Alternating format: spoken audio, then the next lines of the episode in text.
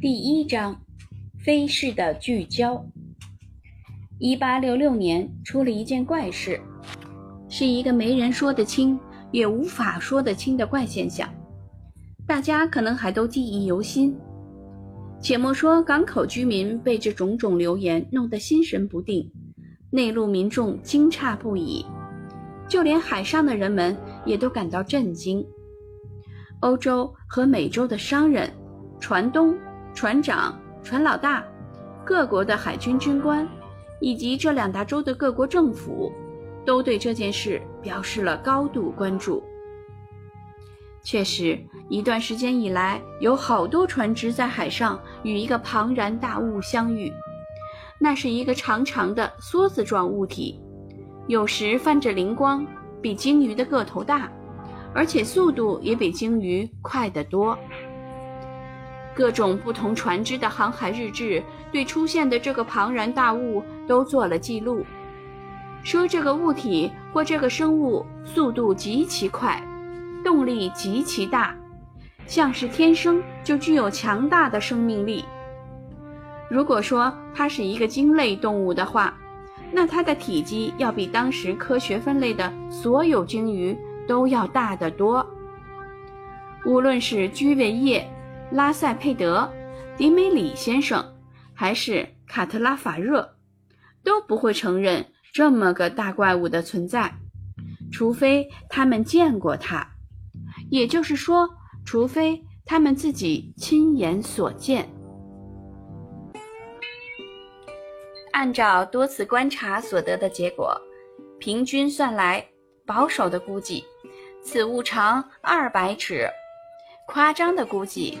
这个大家伙宽一海里，长三海里。我们可以肯定，这个庞然大物要大大超过鱼类学家们迄今为止所认同的所有的鱼类。如果这个大家伙果真存在的话，然而它真的是存在的，这种存在是无可否认的。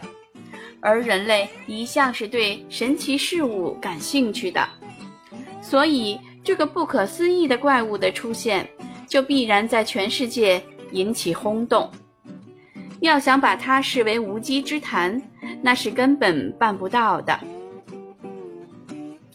确实，一八六六年七月二十日，加尔各答布纳克轮船公司的蒸汽机船。希金森总督号在距澳大利亚东海岸五海里处，就曾遇见这个游动着的大家伙。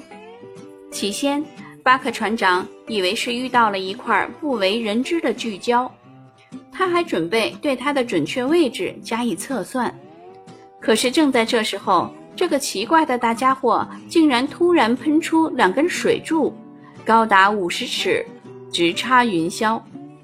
如此看来，除非这块巨礁上有间歇喷泉，否则的话，希金森总督号所遇见的就确实是一种海洋哺乳动物，只是这种动物尚不为人所知罢了。它能从鼻孔里往外喷出混杂着空气和蒸汽的水柱。同年七月二十三日，西印度太平洋轮船公司的。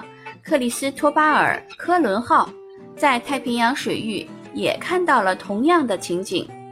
这么看来，这个奇特的鲸类动物速度惊人，能够快速地从一处游到另一处。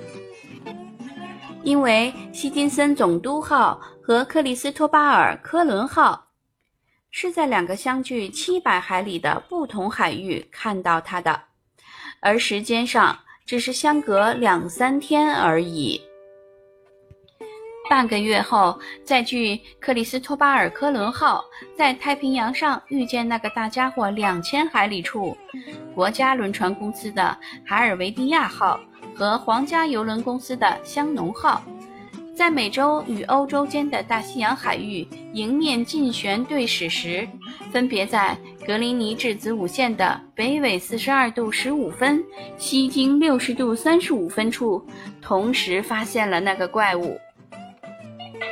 海尔维蒂亚号和香农号即使首尾相接，也不过一百米长。估计那个大怪物至少有三百五十尺长，因为这两艘船与它相比较起来，简直是小巫见大巫。可是当时在阿留申群岛的库拉马克岛和乌木居里克岛一带海域的鲸鱼，个头最大的也只有五十六米长，没有谁见过超过这一身长的。